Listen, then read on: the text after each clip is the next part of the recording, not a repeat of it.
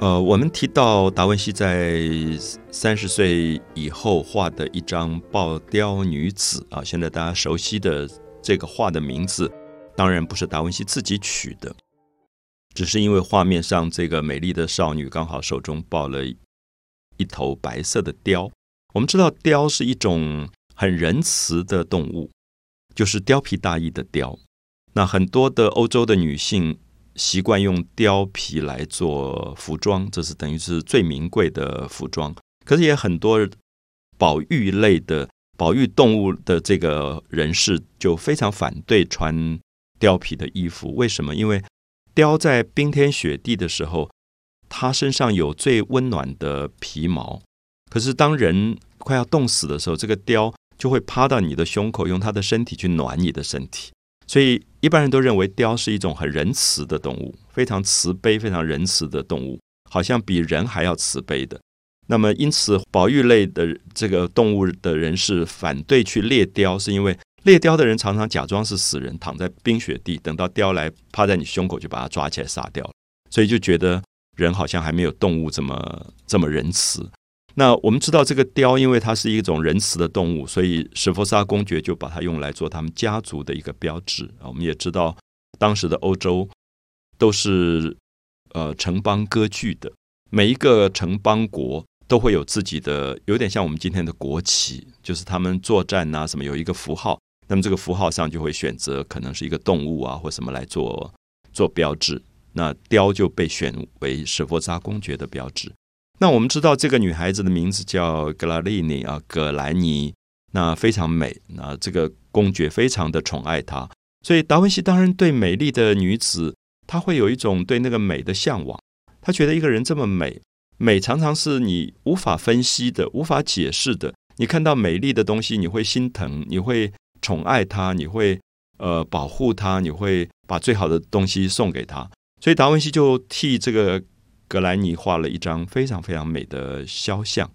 我们知道肖像画的起源是在文艺复兴时代。什么叫做肖像画？我们讲的 portrait，这个西方翻译过来的这个字“肖像”，就是说以真实的人做对象画出来的一张写实的作品，叫做肖像画。那它相对于中世纪的时候，因为中世纪是不能画肖像画的。为什么？因为基督教当时认为人。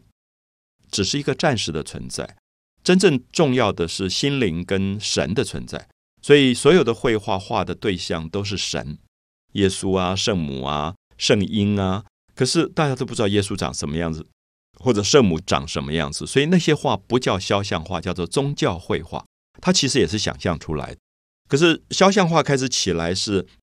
西方的历史觉得人有他在历史里面存在的重要性。所以我们特别注意一下，在美术史上，凡是有肖像画兴起的时代，表示那个时代已经开始有一种人文的觉醒啊，有一种对人的认知。达文西很有名的肖像画，包括爆雕女子，包括蒙娜丽莎，都是肖像画，就是当时的人被他看到，然后画下来。那我们知道，达文西这张画，呃，藏在波兰，画了一个非常非常美丽的一个女性。如果大家观察她的五官，啊，你会觉得她的年龄大概还不到二十岁，可能是十六岁、十七岁，所以的的确确让你觉得像一个花还在含苞要待放的那个那个美。她不是一个很成熟的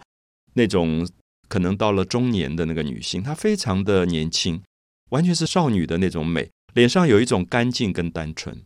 那我们也特别提到达文西，因为自己小时候童年母亲的缺席，所以他对女性一直有一种圣洁的向往。